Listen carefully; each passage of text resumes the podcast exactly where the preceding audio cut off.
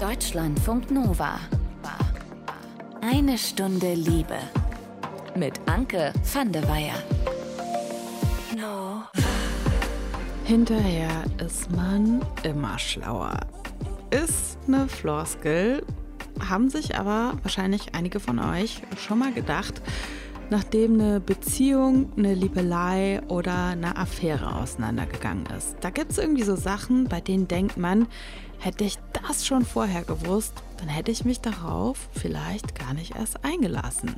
Oder auch, dann hätte man vielleicht rechtzeitig darüber sprechen und Dinge klären können.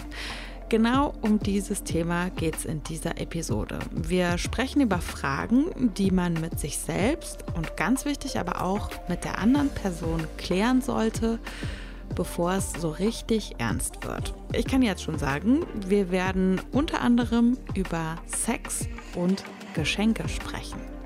Und wir haben auch mal bei der Eine Stunde Liebe Community nachgefragt, was hättet ihr denn von der letzten Person, mit der ihr zusammen wart, die ihr gedatet habt oder mit der ihr aktuell zusammen seid, gerne vorher gewusst? Ich glaube, ich hätte im Vorfeld gerne gewusst, wie sich mein Partner in Streitsituationen verhält und generell, wenn dieser Alltagstrott irgendwie eingetreten ist, ja, was da so die Verhaltensmuster sind. Vor allen Dingen das mit dem Streit, ne? Wenn man da irgendwie vorher weiß, was da los ist, da kann man sich wahrscheinlich dann auch besser drauf einstellen.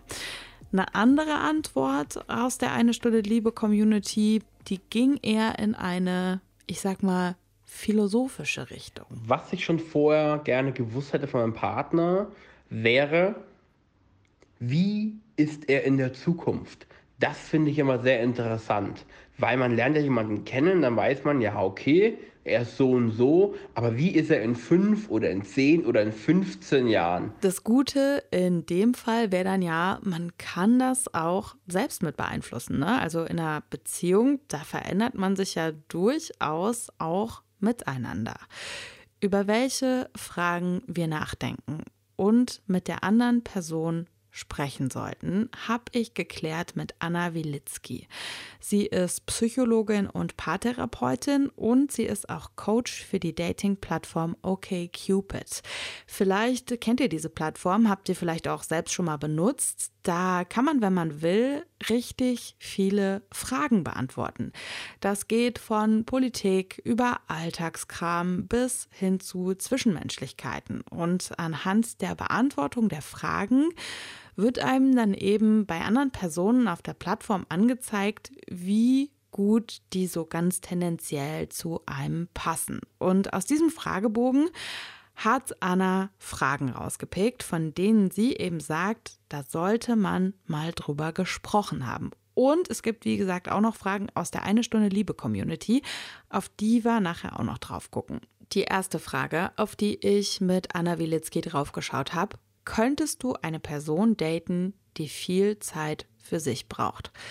Zeit für sich, das meint in dem Fall die klassische Me-Time, also wo man so ganz alleine irgendwie rumhängt, aber auch die Zeit, ähm, wo man quasi getrennt vom Partner, von der Partnerin, was mit Freundinnen unternimmt, aber auch dieses Ding, das Anna gemeinsam einsam nennt. Also wo zum Beispiel beide zu Hause sind, aber jeder so ja sein eigenes Ding macht. Ne? Die eine Person hängt auf dem Sofa, guckt Fernsehen, die andere Person ist woanders und liest. Ich denke, ihr wisst, was ich meine. Wenn man da jetzt auf Anhieb total auf einer Wellenlänge ist, ne, bei dieser Me-Time, die eben beide brauchen, dann ist das ja eh überhaupt kein Ding, ne?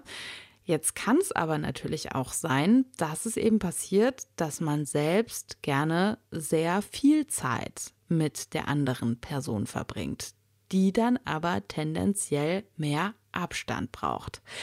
In dem Zusammenhang habe ich Anna gefragt, wenn man denn jetzt eher so die Person ist, die viel gemeinsame Zeit verbringen möchte, kann es dann trotzdem sein, dass man sich mit der Situation arrangiert und dann vielleicht auch ja so die Vorzüge von Me-Time kennenlernt? Also ich denke auch, dass manchmal ist, ähm, sind es auch Menschen, die Schwierigkeiten haben, zum Beispiel für sich allein zu sein. Also die fühlen sich immer unwohl, wenn sie komplett allein sind. Und da kann es schon auch hilfreich sein, in der Partnerschaft zu lernen, dass das sich gut anfühlen kann, dass das keine Gefahr sein muss. Also Gefahr sage ich, weil manchmal haben wir sozusagen, verbuchen wir damit auch so eine Einsamkeit, eine innere oder eine Leere. Und die haben wir vielleicht aus unserer Kindheit oder aus einer früheren Beziehung. Wir wissen ja immer, die Bindungsthemen kommen auch daraus. Und dann kann es schon sehr gut sein, sich sozusagen in der Beziehung da reinzuwerfen und auch diese individuelle Zeit sozusagen auch zu lernen, dass die sich gut anfühlen kann. Genauso wie ich aber auch denke, dass Menschen, die, weil jetzt sprechen wir über die Me-Time als etwas immer sehr Gesundes und Normales, aber es mhm. gibt natürlich auch sehr, was es dann in dieses Distanzverhalten reingeht. Das heißt, es kann dann auch in was Extremeres gehen, dass man sich nicht so wohl fühlt mit so viel Nähe und dann eher flüchtet. Und genauso können diese Menschen auch lernen, dass ähm, ihre Distanz toleriert wird oder auch akzeptiert wird und dass es aber nichts Negatives ist und kommen dann auch immer wieder näher in die Beziehung rein und fühlen sich dann da auch wohl und lernen dann auch, dass Nähe was Gutes sein kann, ohne dass es was Einengendes sein muss. So ein bisschen in eine ähnliche Kerbe schlägt auch so die Frage, was würde dich in einer Beziehung eher stören? Nicht genug Raum oder nicht genug Zuwendung? Angenommen, das ist jetzt schon ein Problem, während man, ich sag jetzt mal, anbändelt, ne, in dieser typischen Findungsphase, wo man jetzt noch nicht weiß, ist man irgendwie fest zusammen oder nicht. Wenn ich jetzt die Person bin, die sich mehr Raum wünscht, wie würde ich das denn ansprechen, ohne dass man der anderen Person total vor den Kopf stößt? Was schiefgehen könnte, zum einen ist, wenn man es zu schnell macht. Also es gibt diesen Punkt auch zu schnelles zu machen. Das könnte dann zum Beispiel sein, man hat in der Beziehung davor gelernt, dass man das nicht früh genug angesprochen hat und deswegen lernt man sich gerade kennen, ist in dieser Anwandlungsphase und spricht es sofort an, dass man seinen Freiraum braucht, dass das ähm, zu sehr erstickend ist, wenn man die ganze Zeit was gemeinsam machen will und stellt dann diese ganzen Anforderungen schon an die andere Person. Du solltest dich mit deinen Freunden weiter treffen, du solltest das auch weitermachen und so weiter, obwohl man noch gar nicht richtig weiß, was passiert ist oder wie das sich eigentlich in dieser Beziehung entwickelt. Und gleichzeitig gibt es dann aber auch ähm, diesen Punkt, dass man es zu spät machen könnte. Also in der Anfangsphase dieses Anbandeln sehnt man sich oder sind die meisten einfach wirklich sehr auf Nähe aus. Man ist verliebt, mhm. die ganzen Hormone sprießen. Das kann man dann auch genießen und kann auch die Nähe genießen. Und wenn man dann aber merkt, dass sich langsam was verändert, dass da Sehnsüchte aufkommen, sozusagen Zeit für sich zu verbringen oder wieder mit Freunden oder sowas, dann wäre es gut, das halt dann anzusprechen, bevor es schon zu viele Situationen gab, wo es sozusagen Missverständnisse oder Probleme aufgetaucht sind, weil man das nicht angesprochen hat. Und bevor man vielleicht auch so ein bisschen genervt ist. Ne? Genau, also dass, genau. Dass man irgendwie so ja, manchmal spürt man das ja auch so richtig körperlich, dass man so merkt, es zieht sich so in einem was zu und dann hat man ja, glaube ich, auch selber nicht mehr die Chance, da dann ich sag jetzt mal, rational auch drauf zu reagieren, oder? Genau, und dann musst du dir das mal vorstellen, wie sich das auch für jetzt zum Beispiel uns als Gegenüber anfühlen würde. Wir merken schon, dass der oder die andere so angespannt ist und so genervt ist oder sowas. Und dann hören wir schon in jedem Satz, der dann gesagt wird, eigentlich auch nur Urteil oder was Schlechtes. Das heißt, die ganze Dynamik kann eigentlich nur noch schief gehen über das ganze Gespräch. Deswegen ist es wirklich wichtig, schon vorher zu merken, bevor sich das in einem zusammenzieht, okay, es muss sich was verändern oder ich möchte möchte gern, dass sich was verändert und dann darüber einfach sprechen. Also du hast mir die Fragen ja vorher geschickt, äh, über die wir sprechen. Und eine Frage, die ich wirklich interessant fand, war, ähm, dass du gesagt hast, wir sollten mal darüber sprechen oder beziehungsweise andere Leute sollten mal darüber sprechen, wie wichtig ist es in einer Beziehung regelmäßig teure Geschenke zu machen. Ne? Wo mein erster Impuls natürlich war, ist das nicht eigentlich eine super oberflächliche Frage? Kann ich sogar nachvollziehen und ich glaube, deswegen habe ich mich für diese Frage auch entschieden. Also OkCupid hat ja eine Menge Fragen und ganz, ganz viele zielen ein bisschen auf diese Five Love Languages, also diese fünf Sprachen der Liebe ab. Persönlich für mich merke ich, also einmal für mich selbst, ob jetzt in meiner Beziehung oder auch in Paartherapiesitzungen, merke ich, dass ich mit diesen Geschenken am wenigsten auch selbst was anfangen kann, weil es auch meine letzte Sprache ist. Also ich kann für mich in der Beziehung oder auch in der Paartherapie was gut damit anfangen, mit der Act of Service, mit der Physical Touch und so weiter. Und das andere ist schwieriger mit den Geschenken. Und das merke ich aber auch bei den Paaren. Häufig ist es nämlich nur ein Partner oder eine Partnerin, die das mag und der oder die andere kann das schlecht nachvollziehen.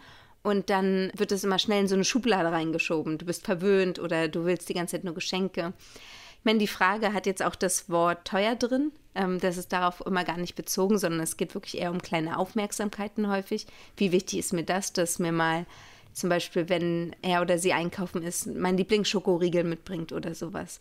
Mhm. Aber ich finde schon, dass diese Frage, gerade weil sie sich so provokant auch anfühlt und so oberflächlich, ähm, eigentlich ganz gut ist, sich dadurch mal zu fragen, wie wichtig ist mir das? Weil es kann auch wichtig sein, dass der andere das relativ gut nachvollziehen kann. Findest du es okay, auch Geschenke einzufordern? Oder verliert dadurch so das Geschenk quasi einen Wert. Ich hatte die Unterhaltung tatsächlich auch schon mal äh, öfter mit Freundinnen, dass dann irgendwie das Thema war, ne, dass man sich gewünscht hätte, dass der Partner, die Partnerin irgendwie diese kleinen Gesten halt macht, ne, diese kleinen Geschenke. Und dann kommt dann immer schnell so der Gedanke, ja, aber wenn ich jetzt sage, ey, mach das mal öfter und die Person nimmt sich das dann vielleicht zu Herzen, ja, aber dann ist das ja irgendwie gar nicht mehr so richtig ein Geschenk, weil dann kommt es ja nur, weil ich das möchte und nicht, weil die Person das aktiv machen wollte. Ja, das ist immer schwierig. Ich meine, die Person macht es ja aktiv, weil sie weiß, dass es dein Wunsch ist. Also da ist ja schon was, was für den oder die andere da ist. Das ist schwierig. Das ist auch genauso schwierig mit dieser Love Language Act of Service. Wenn ich dich darum bitte, etwas zu tun und dann machst du es, dann bringt mir das ja auch. Also Act so of Service heißt im Prinzip, dass man dem anderen ähm, Gefallen tut. Gefallen oder genau etwas abnimmt, was so im Kopf immer rumschwirrt. Also das ist so mhm. häufig bei den Personen ähm, auf jeden Fall äh, Care-Arbeit und all sowas, um Haushalt und sowas, wo es mit reinfällt. Und wenn man dann sagt, ähm, ich will, dass du jetzt äh, immer ähm, morgens die Brote machst, weil ich merke, dass wenn ich das morgens nicht im Kopf habe, dann geht es mir einfach besser. Und dann macht er oder sie das immer, dann ist dir trotzdem die Entscheidung, ich will, dass es dir besser geht. Aber es, man hat schon die eigene Verantwortung auch zu artikulieren, was man sich eigentlich wünscht und was man braucht.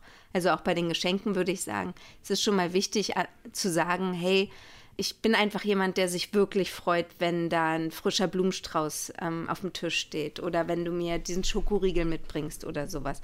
Das heißt ja nicht, dass die andere Person es dann täglich machen sollte, ganz und gar nicht. Aber ähm, man sollte schon sagen, was einem was bringt. Weil ich hatte hatte wirklich schon Personen in der Praxis sitzen. Die einen, die wollten wirklich die teuren Geschenke und das war das neue Paar Schuhe, so wie man es eigentlich auch aus dem Fernsehen kennt. Und die anderen wollten einfach nur ähm, den veganen Schokoriegel in dem einen Schubfach liegen haben für Momente, wenn es einem nicht gut geht und dass der oder die andere sich darum kümmert, dass es da ist. Also das ist was ganz unterschiedlich, aber man muss es artikulieren. Was wir, glaube ich, als Zwischenfazit auf jeden Fall schon mal festhalten können, mindestens genauso wichtig wie die andere Person auszufragen, ist es, sich im Klaren über sich selbst zu sein. Also, ne, sich wirklich auch selber zu fragen, woher kommt denn eigentlich meine eigene Haltung zu bestimmten Themen? Denn wenn wir das machen, dann können wir auch klarer und ohne Vorwürfe über unsere Bedürfnisse sprechen.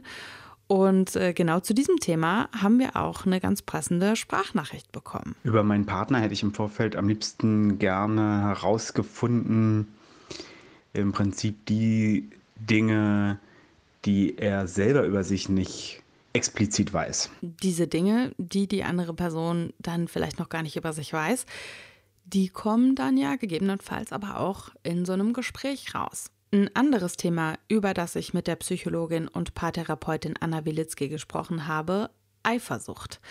Da geht es um die Frage, würde es dich stören, wenn jemand, den du datest, viele Freundinnen des anderen Geschlechts hat? Also da gehen wir jetzt erstmal von einer Hetero-Beziehung aus. Auf der Plattform OkCupid haben dazu übrigens 91 Prozent der Menschen gesagt, nö, stört mich nicht. 9 Prozent haben gesagt, ja, stört mich, wenn es viele Freunde, Freundinnen des anderen Geschlechts gibt. Und Männer und Frauen, die unterscheiden sich da übrigens auch gar nicht so sehr. 8% der Frauen haben gesagt, dass sie das stört. 7% der Männer haben gesagt, dass sie das stört. Also ist einigermaßen ausgeglichen. Ich habe Anna gefragt, wenn ich jetzt aber zu diesen 9% gehöre, die das stört, wie vermittle ich dieses Gefühl, ja, ohne direkt als die Person zu gelten, die quasi hinter jedem Hallo, wenn man mal einen Bekannten, eine Bekannte auf der Straße trifft, Konkurrenz wittert. Eifersucht ist so ein sehr negativ behaftetes Wort. Wenn man gleich da reingeht und sagt, das ist Eifersucht, wenn ich ein Problem mit dem anderen Geschlecht, meinem Partner oder meine Partnerin befreundet ist, habe, dann ähm, ist ja erstmal die Frage, warum, woher kommt das? Und das sind ja häufig dann eher Unsicherheiten oder Ängste. Und ich denke, genau dann sollte man da auch ansetzen. Man sollte versuchen, nicht in das Gespräch wieder reingehen, wenn es schon in einem brodelt, wenn man das Gefühl hat, es ist alles zu viel geworden oder äh, man ist wütend. So nach dem Motto, ich habe das gesehen, du hast bei WhatsApp schon fünfmal mit genau. der geschrieben und jetzt reicht es mir langsam. Oder ich habe vorhin vorbei äh, dein, mitgeguckt, als du geschrieben hast, da war doch ein, ein Kuss-Emoji oder irgendwie sowas. Genau, man sollte Feuer ansetzen und sagen, hey, irgendwie mache ich mir da Sorgen oder ich merke, da ist eine Angst in mir, die ist einfach Thema für mich. Also wenn man sozusagen merkt, man würde ja anklicken, man gehört zu diesen 9 Prozent und würde ja anklicken, dass man ein Problem damit hat, dann sollte man erstmal bei sich selbst gucken und fragen, woher kommt dieses Problem. Und dafür sind ja die Fragen so hilfreich, einmal für sich selbst oder auch für, für dann Menschen, die dann auch in Kontakt kommen und sich ja, einander verlieben oder auch nur flirten oder was auch immer. Dieses gemeinsame Sprechen darüber kann ja auch schon helfen, dass es normaler wird und dass dann so eine Ängste auch sofort weniger werden. Weil wenn man sieht, dass der oder die andere dann ganz normal dazu reagiert und das gar nicht so ein Problem ist, dann merkt man auch, okay, ich bin kein Problem dann ist das ganze Thema vielleicht kein Problem und schon wird es lockerer. Also ich weiß, wir Psychologen sagen es immer, aber reden ist einfach wirklich super wichtig. Und ähm, gerade bei so Themen, die mit Angst behaftet sind. Gibt es denn deiner Erfahrung nach generell Menschen, so die grundsätzlich eher eifersüchtig sind oder braucht das quasi immer so einen, ich nenne es jetzt mal Aufhänger, der so die Eifersucht dann so rauslockt? Ich denke, es gibt diesen sogenannten Aufhänger dann. Aber ob der in der Beziehung sein muss, das sehe ich als fraglich an. Also ich glaube zum Beispiel, ähm, dass ähm, Menschen, die ähm, zum Beispiel in einer, in einer Kindheit aufgewachsen ist, wo einer der Elternpaare fremdgegangen ist, ist automatisch schon unsicherer, was wirklich tiefe Bindung bedeutet. Oder noch nicht mal, wo es um Fremdgehen geht, sondern wo ein Elternteil die Familie verlassen hat und das Kind damit das Gefühl hatte, verlassen worden zu sein. Bei den Menschen kommt, glaube ich, auch häufiger Eifersucht bzw. Unsicherheit oder Ängste auf. Dann aber sogar auch bei gleichgeschlechtlichen Freunden. Einfach, wenn der andere, sind wir wieder beim Nähe-Distanz-Thema, wenn der andere, die andere die ganze Zeit mit sich mit Freunden treffen möchte. Wenn dann aber natürlich noch was in der Beziehung passiert, dann ist wirklich die, vielleicht sollte ich das nicht sagen, aber dann dampft auf jeden Fall was ganz kräftig. Naja, und allerspätestens dann sollte man sich wahrscheinlich aber wirklich auch hinsetzen und miteinander sprechen. Und ich glaube, wenn man es dann hinbekommt, so eine Gesprächsatmosphäre zu schaffen, in der beide Personen vorurteilsfrei über ihre Bedürfnisse sprechen können, dann ist die Chance, dass das alles irgendwie in einem großen, großen Drama endet, doch schon sehr minimiert. Wie so ein Gespräch ganz konkret aussehen kann, könnte, sollte, darauf haben wir auch noch geguckt, Anna und ich. An dieser Stelle gibt es aber kurz Werbung in eigener Sache. Eine Stunde Liebe ist nämlich am Start bei den Fail in Love Nights.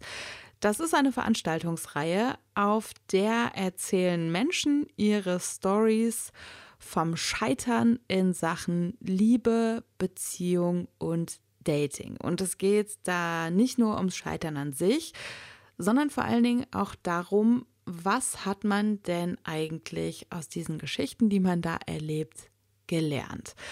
Obendrauf gibt es dann auch noch professionelle Tipps von einer Expertin oder einem Experten aus dem Bereich Psychologie und Paartherapie und auch noch Comedy. Also es ist wirklich eine richtig, richtig coole Veranstaltung, bei der wir in diesem Jahr mit dabei sind. Also eine Stunde Liebe, Till, Shanli und ich, wir sind am Start bei den Fail in Love Nights. Unter anderem geht das Ganze los am 22. Mai in Mainz im Unterhaus. Später im Jahr sind wir dann auch noch in München und in Hamburg. Und wenn ihr jetzt zum Beispiel Bock habt, schon am 22. Mai in Mainz rumzukommen, dann checkt gerne mal failinlovenights.de. Da bekommt ihr die Tickets und da stehen auch nochmal alle Infos für euch. Die Adresse failinlovenights.de, die verlinke ich euch aber auch nochmal in den Show Notes zu dieser Episode. Denn tada! Wir müssen endlich nicht mehr den Umweg über unsere Webseite gehen, sondern wir haben jetzt richtige, echte, funktionierende Shownotes. Also ihr checkt einfach den äh, Episodentext zu diesem Podcast, den ihr gerade hört. Und da findet ihr alle wichtigen Infos. Fail in Love Nights, da verlinke ich euch auch noch ein paar andere Sachen zu dieser Episode. Das ist doch richtig großartig, finde ich. Jetzt müssen wir aber über Sex sprechen. It's a classic. Wie oft will man Sex? Wo ich mich dann aber erstmal frage, was ist denn eigentlich mit Sex gemeint? Also heißt das Penetration? Ja, das heißt Penetration in vielen Hetero-Beziehungen. Aber kann Sex haben nicht auch Solo-Sex bedeuten oder eben auch das gute alte Rummachen oder was komplett anderes? Habe ich mich gefragt. Die Frage habe ich dann auch an Anna weitergegeben und die hat mir gesagt, genau das sollte eben auch Teil der Kommunikation über Sex sein. Ne? Also, dass man sich da jetzt irgendwie nicht hinsetzt im Prinzip und checkt, ne, haben wir beide die gleiche Anzahl an Sextagen angegeben, ah, passt, cool, dann müssen wir ja nicht mehr weiterreden. Ne? Wenn man nämlich erstmal checkt, auf welche Art bin ich denn sexuell, wie sieht es bei meinem Gegenüber aus, dann ist das wirklich ein guter Startpunkt, sagt Anna. Dann kommt man ins Gespräch und sagt, hey, das ist eigentlich was, was mich sehr antörnt, das ist, was ich sehr genieße, das ist, was ich eigentlich viel lieber mag als den reinen Penetrationssex. Und wenn man dann ins Gespräch kommt, darüber redet, dann wissen ja beide schon, in welche Richtung sie gemeinsam gehen oder auch, was man auch ausprobieren kann. Ich meine, natürlich sind ähm, die ganzen neuen Generationen, auch unsere Generation, da viel, viel offener jetzt mittlerweile schon geworden. Und trotzdem könnte man sogar sagen, noch nicht offen genug, weil man häufig genau die gleichen Gespräche führt, die man auch dann im, aus dem Fernsehen kennt. Und das ist dann trotzdem wieder nur das Gespräch eigentlich, bist du zum Orgasmus gekommen oder nicht? Kommst du leichter ja. hin und, und so weiter. Mhm. Und dann sind es schon wieder diese ein, einseitigen Gespräche. Wenn es dann so kompliziert wird, dann glaube ich schon auch, dass ähm, es dann auch sein kann, dass man dann so denkt, so, ach, wenn das dann jetzt jedes Mal eine Diskussion ist und wenn wir jedes Mal über jeden Orgasmus diskutieren müssen, dann habe ich lieber keinen Sex, weil ja. ähm, ich sonst wieder die Diskussion am Haken habe. So genau. Ungefähr. Und es wird dann, je länger eine Beziehung oder die Verbindung miteinander geht, desto schwieriger wird es auch einfach über Sex zu reden, wenn man es nicht von Anfang an macht. Weil man dann immer Angst hat, man kritisiert oder der andere, die andere könnte sich kritisiert fühlen. Wenn man nur einen Vorschlag macht oder einfach nur sagt, was man auch noch mag, es kommt häufig dann zum Beispiel in den Sitzungen auch hoch, dass dann die Frage ist, okay, also war das bisher nicht gut, was wir hatten obwohl das gar nicht damit gemeint ist.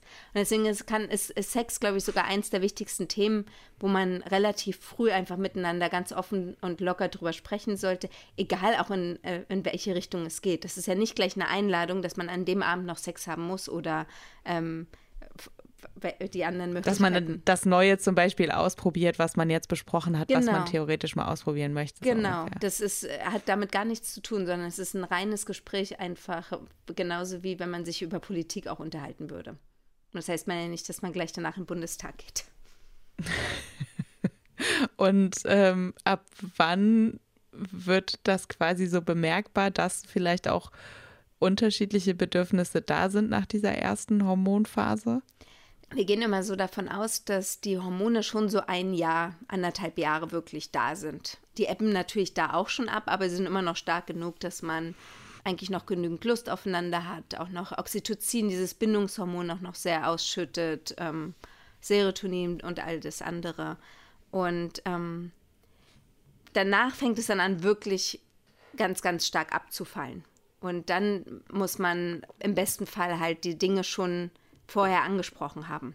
Weil dann, äh, wenn man dieses Oxytocin nicht mehr so ausschüttet oder das Dopamin oder Serotonin oder auch Testosteron oder Adrenalin oder was wir da alle noch für Hormoncocktails in uns haben, dann wird es halt schwieriger, Dinge anzusprechen, weil man super leicht einfach wütend wird oder in alte Muster reinfällt und dann einfach sich zurückzieht, weil man keinen Nerv dafür hat oder andere Dinge. Wie das mit dem Sprechen über Sex dann aussehen kann oder über Bedürfnisse, die man hat.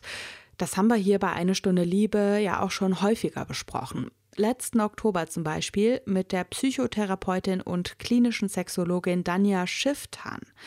Die sagt, Sex ist Übungssache. Als sie sich mit dem Joggen nämlich beschäftigt hat, da hat sie festgestellt, eigentlich kann man viele Elemente vom Lauftraining auch auf Sex übertragen.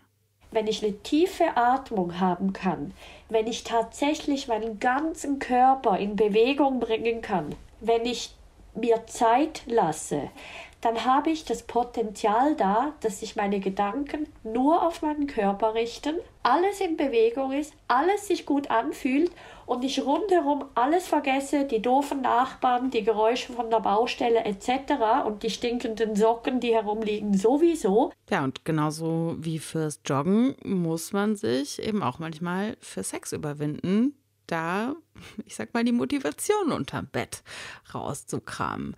Diese Episode, aus der ihr gerade einen Ausschnitt gehört habt, die habe ich euch in den Show Notes auch verlinkt. Und wir gucken jetzt mal auf die Fragen aus der Eine Stunde Liebe Community. Mein Freund und ich, wir haben uns, bevor wir zusammengekommen sind, sehr intensiv kennengelernt durch viele und lange Telefonate und Treffen. Dennoch hätte ich doch vielleicht schon gerne vorher gewusst, dass er, was Planung und Organisation angeht, es gerne der anderen Person überlässt. Zum Beispiel bei Urlaube. Da muss ich alles planen und organisieren, weil wenn ich es nicht machen würde, würden wir in einem anderen Land sitzen und hätten keinen Plan, was wir machen sollen. Wahrscheinlich hätten wir auch kein Hotel, Zahnpasta. Es würde einfach alles fehlen. Das sind so Kleinigkeiten, die hätte ich vielleicht gerne vorher gewusst. Es ist auch so ein bisschen ein Klassiker. Ne? Die eine Person stemmt gefühlt alles, die andere Person ist eher passiv. Und äh, mit diesem Phänomen hatte natürlich auch schon Anna zu tun bei ihrer Arbeit als Paartherapeutin. Das ist meiner Meinung nach jetzt ähm, ein Beispiel für dieser Love Language Act of Service. Das tun. Weil die Menschen, die sich das wünschen, die tun nämlich auch extrem viel in Beziehungen. Und das muss man sich auch bewusst werden. Es gibt zwei Rollen in dieser Dynamik. Es gibt die eine, der dann immer in den Arsch getreten werden muss. Es gibt aber auch die andere, die automatisch viel schnell übernimmt. Und schon sind sie in dem Muster gefangen. Da ist es deswegen wichtig, halt sich auch rauszunehmen. Und es hat gar nichts damit zu tun, dann immer in den Arsch zu treten, sondern mal so zu gucken, was passiert denn, wenn ich jetzt mal nichts mache. Natürlich nur soweit es einem auch immer noch gut damit geht. Also man sollte jetzt nicht deswegen größere Probleme kriegen. Das ist dieses, wo der Mental Load dann auch häufig bei den Personen anfängt. Mhm. Und deswegen sollte man da schon versuchen, sehr, sehr aktiv gegenzuarbeiten. Deswegen finde ich ja, finde ich ja, sollte jeder diese Love Language gleich am Anfang äh, für sich rausfinden, welche beide sprechen und, äh, und dann darüber sprechen, was das eigentlich bedeutet und was man tun kann. Wie findet man denn zum Beispiel raus, was jetzt so die eigene Love Language ist?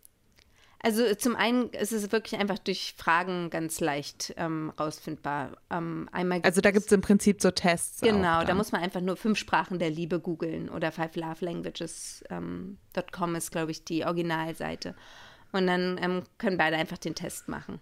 Und man sollte den auch immer alle drei Jahre eigentlich wiederholen, weil man verändert sich auch einfach mal individuell und auch in der Beziehung. Aber ich denke auch, dass man sich selbst gut genug kennt. Man muss gar nicht unbedingt diesen Test machen. Man mhm. muss einfach mal sich selbst beobachten. Ich bin zum Beispiel jetzt kein Mensch, wie ich ja schon gesagt habe, der jetzt unendlich viele Geschenke macht weil es mir auch selbst nichts bedeutet. Also ich bin immer mhm. eher irritiert, wenn ich Blumen kriege. Die sterben eh nur. das gibt mir nicht so viel.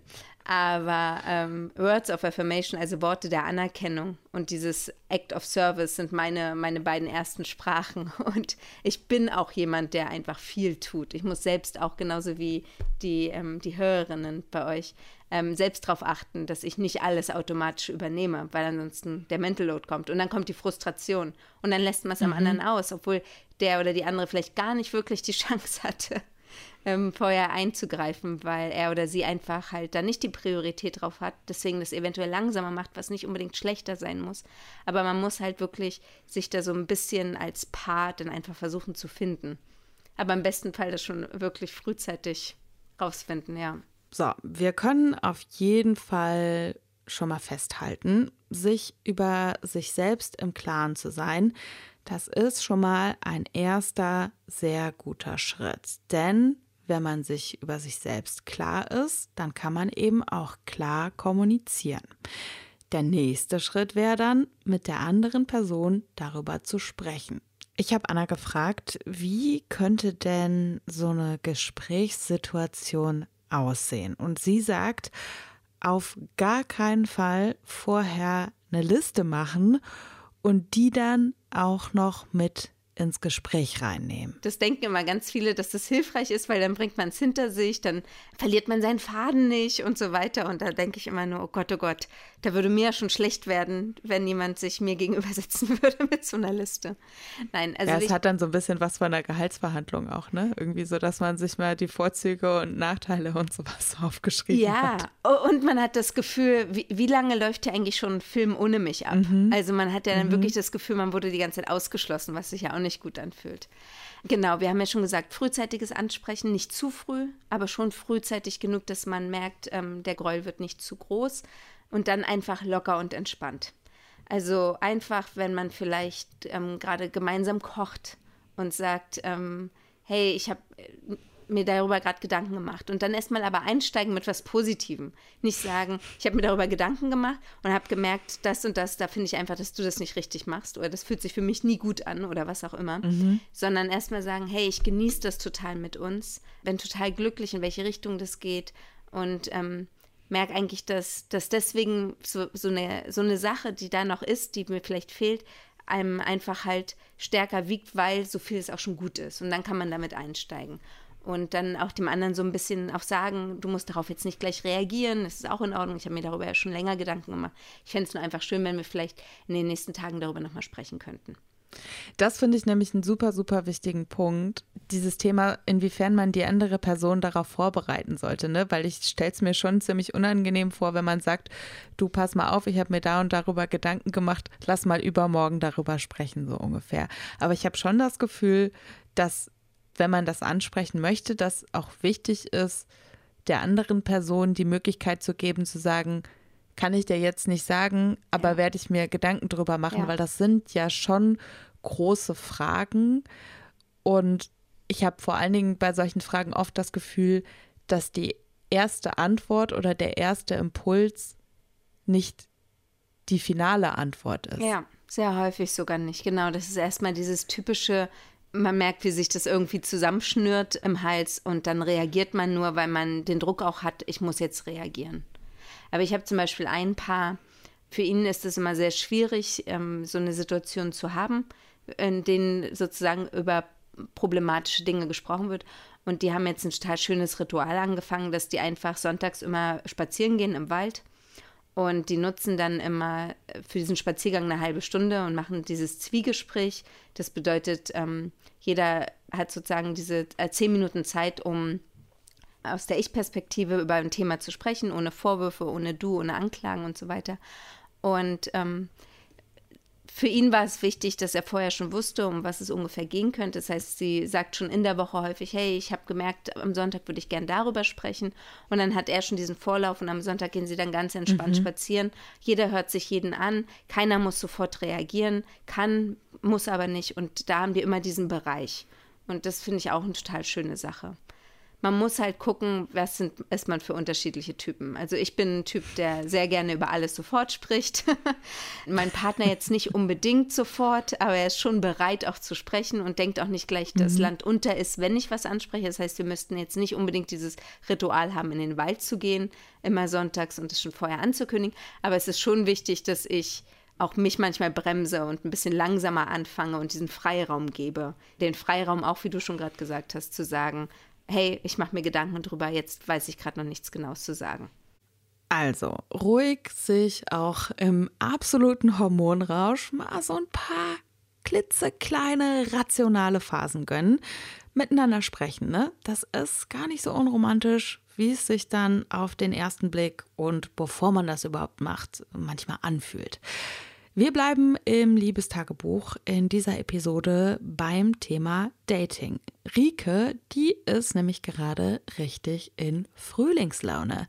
Sie hat richtig Bock zu daten, neue Leute kennenzulernen, nachdem sie sich von ihrer Langzeitaffäre getrennt hat. Und von dem ersten Date, was sie da erlebt hat, erzählt sie uns jetzt. Als ich jetzt den Kontakt zu der einen Person abgebrochen habe, habe ich überlegt, dass ich eigentlich gerne auch wieder frisch daten würde und auch jetzt, wenn der Frühling kommt und dass man einfach rausgeht und ich habe einfach Lust, neue Leute zu treffen, kennenzulernen und einfach zu gucken, was passiert. Und dann hatte ich über Bumble mit einem geschrieben und dann hatten wir auch relativ spontan ausgemacht, dass wir uns treffen Genau, wir haben uns dann einfach zum Essen verabredet. Also jetzt kein großes Dinner-Date oder so, aber einfach was auf die Hand schnell. Dann haben wir uns Falafel geholt und haben uns hingesetzt und haben geredet und geredet und geredet. Und mir ist halt schon auch sehr bewusst geworden, dass wir einfach total andere Leben haben. So gefühlt, ich mache so ein bisschen was Kreatives und er ist total seriös unterwegs. Und das fand ich erstmal auf jeden Fall spannend weil ich auch dadurch, dass ich immer so in meiner Bubble bin, auch gar nicht so viel anderes Leben mitkriege. Und obwohl wir so in unterschiedlichen Bereichen eigentlich arbeiten, gab es dann doch einige Parallelen. Und genau, dann nach dem Essen sind wir einfach ein bisschen spazieren gegangen, haben uns ein Bier geholt und sind wirklich bestimmt zwei oder drei Stunden einfach durch die Gegend gelaufen. Es war dann auch schon dunkel und wir sind dann auch zu einem Fluss gegangen und standen dann lange auf einer Brücke und haben geredet. Und ich habe gemerkt, dass ich einfach relativ offen sein kann mit dem, was ich erzähle und dass ich gemerkt habe, dass ich einfach diese Situation von jetzt ein Date haben einfach schön fand und das einfach total genossen habe und es mir in dem Moment nicht so wichtig war, dass das jetzt der perfekte Mann ist, der perfekt auf mich passt, sondern ich einfach diese Date-Situation toll fand. Und was wir beide eigentlich auch ganz lustig fanden, war, dass wir eigentlich so alle Themen einmal abgegrast haben, die so in einer Beziehung wichtig wären oder generell im Leben. Also wir haben übers Heiraten gesprochen, wir haben über Kinder gesprochen, wir haben über den Tod gesprochen wie wir uns unseren eigenen Tod irgendwie vorstellen. Und das war irgendwie schon ziemlich witzig. Weil wir dann auch am Ende gesagt haben, ja, eigentlich haben wir ja jetzt schon alles geklärt. Und so gegen Ende des Dates sind wir auch bei mir lang gegangen und saßen dann noch ganz lange auf einer Tischtennisplatte. Und habe irgendwie da gemerkt, dass ich Lust habe, ihn zu küssen und habe versucht, irgendwelche Signale zu senden, ohne dass es jetzt aufdringlich ist und einfach zu gucken, wie er darauf reagiert. Und ich glaube, er hat es in dem Moment nicht so ganz verstanden. Genau, dann hat er mich irgendwann nach Hause gebracht und dann haben wir uns verabschiedet und dann hat er mich gefragt, wie wir uns denn jetzt verabschieden wollen. Und ja, dann haben wir uns geküsst. Also es war jetzt kein besonders gefühlvoller Kuss oder so, sondern einfach eher so ein Abschiedskuss. Und dann meinte er auch noch, aber du lässt mich jetzt nach Hause fahren. Und da habe ich dann schon gemerkt, dass ich nicht möchte, dass er bei mir übernachtet. Dass es mir in dem Fall zu viel gewesen wäre und dass ich auch nicht so die Verbindung irgendwie zu ihm gehabt habe, dass ich ihn jetzt bei mir übernachten lassen wollen würde generell würde ich sagen, es war einfach schon ein schönes Date. Wir haben schon vor, dass wir uns nochmal sehen und ich würde einfach gucken, was passiert.